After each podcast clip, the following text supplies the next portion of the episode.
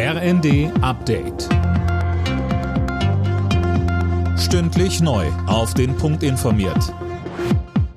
Ich bin André Glatzel. Guten Abend.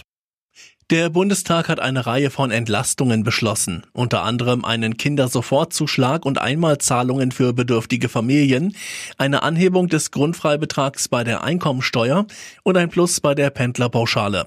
Aus der Opposition kam scharfe Kritik, dass zu viele Menschen nicht von den Entlastungen profitieren. Sozialminister Heil sagte aber, wir entlasten mit dem gesamten Paket im Umfang von 30 Milliarden Euro Arbeitnehmerinnen und Arbeitnehmer wir helfen Menschen in der Grundsicherung, wir helfen Familien, wir helfen Kindern, übrigens auch Rentnerinnen und Rentnern. Da ist viel drin in diesem Gesamtpaket. Wenn Preissteigerungen länger anhaltend sind, dann werden wir auch strukturell weiter entlasten. Trotz des Ukraine-Krieges kann der Staat in den nächsten Jahren mit deutlich höheren Einnahmen rechnen als noch im Herbst vorhergesagt. Das zeigt die Steuerschätzung. Weil das Entlastungspaket aber für Mindereinnahmen sorgt, gibt es keinen Verteilungsspielraum, so Finanzminister Lindner. Auf Schloss Weißenhaus in Schleswig-Holstein hat das G7-Außenministertreffen begonnen. Im Mittelpunkt steht der Kampf gegen die Folgen des Ukraine-Krieges.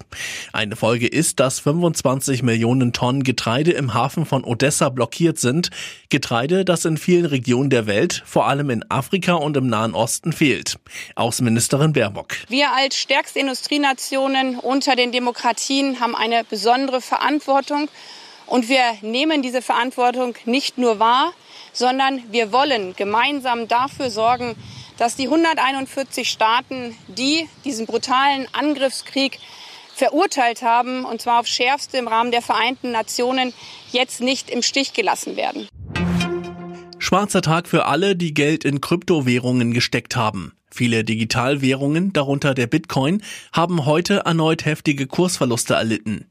Der Bitcoin hat allein im letzten Monat ein Drittel seines Werts verloren.